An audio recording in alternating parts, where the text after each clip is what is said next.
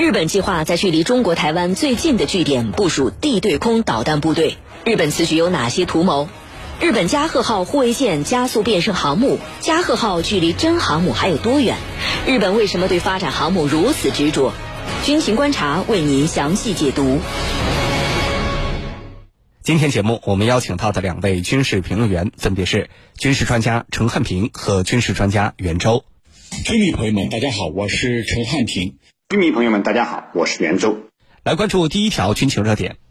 据环球网报道，日本防卫省计划在陆上自卫队与那国驻地部署地对空导弹部队。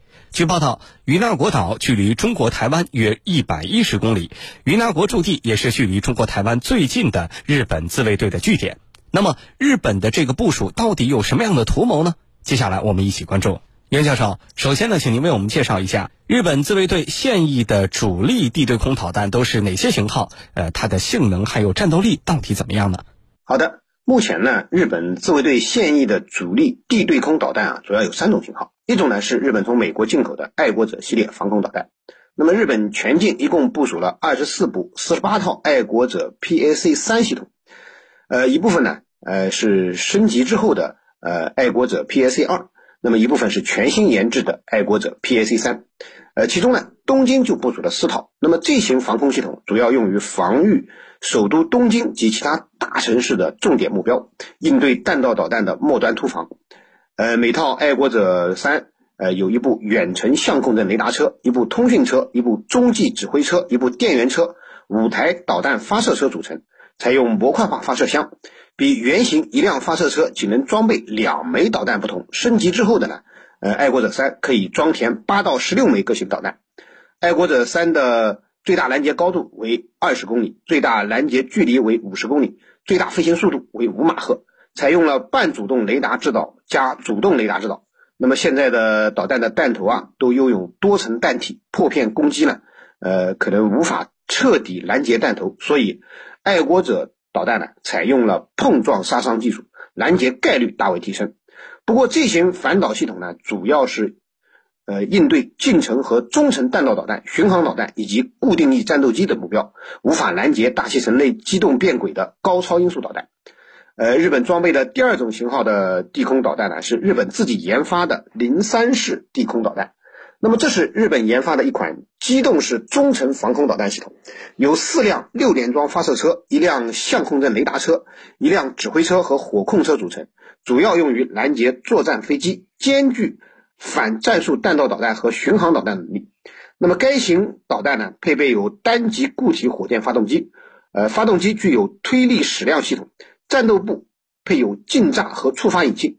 公开数据显示，该型防空导弹弹长四点九米，弹径零点三二米，发射重量为零点六吨，有效射程为五十公里，弹头重量为七十三千克，采用主动雷达制导加红外雷达制导的复合制导方式。最大飞行速度可以达到二点五马赫。据说零三式防空导弹已经可以和美国者的爱国者导弹系统相媲美，且在全方位多目标攻击能力上优于爱国者，是世界上最先进的防空武器之一。那么，日本现役防空导弹中，除了零三式中程防空导弹系统与爱国者导弹系统之外，还有一款比较老旧的防空导弹八一式地空导弹。那么这是一种机动式近程防空导弹系统，主要用于野战防空，掩护前方地域的作战部队，也可以用于要地防空，比如守卫机场等。那么此外呢，日本自卫队还装备有日本毒刺之称的九三式防空导弹。那么这是一款便携式的地对空导弹，同美国的毒刺导弹发展成为了复仇者一样。那么九三式导弹呢？呃，推出后不久就衍生出了车载机动式的九三式近程防空导弹系统。那么这次日本自卫队计划在与那国岛部署的主要是零三式地空导弹和车载的九三式近程防空导弹系统。主持人，好，谢谢袁教授的介绍。这次日本计划部署地对空导弹的地点非常的特殊啊，是在与那国岛，而这个与那国岛呢，距离咱们中国的台湾岛只有一百一十公里。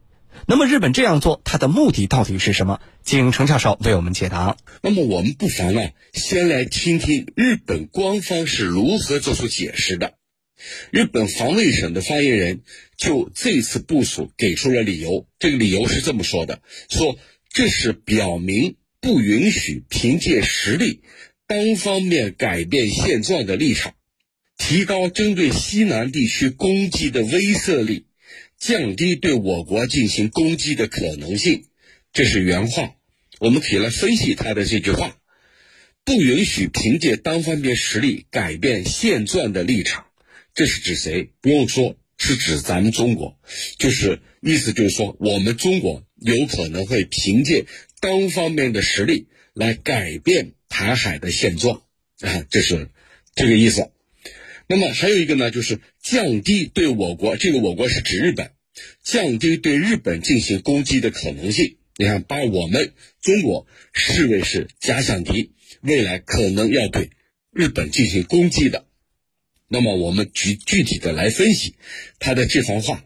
目前，日本自卫队除了在与那国部署这个对我们的军机和舰艇进行跟踪的叫沿岸监视部队之外，还将增加电子战部队的部署。那么讲到这儿，必然要和日本的前首相安倍在。今年被刺杀之前说的一番话要联系起来，安倍是怎么说的？安倍是这样说的：“台湾有事等于日本有事，等于日美联盟有事。”这是安倍说的。那么也就是说，不允许某一方单方面改变现状，那么就是指不允许咱们中国未来通过自身的实力去解决我们自己的问题。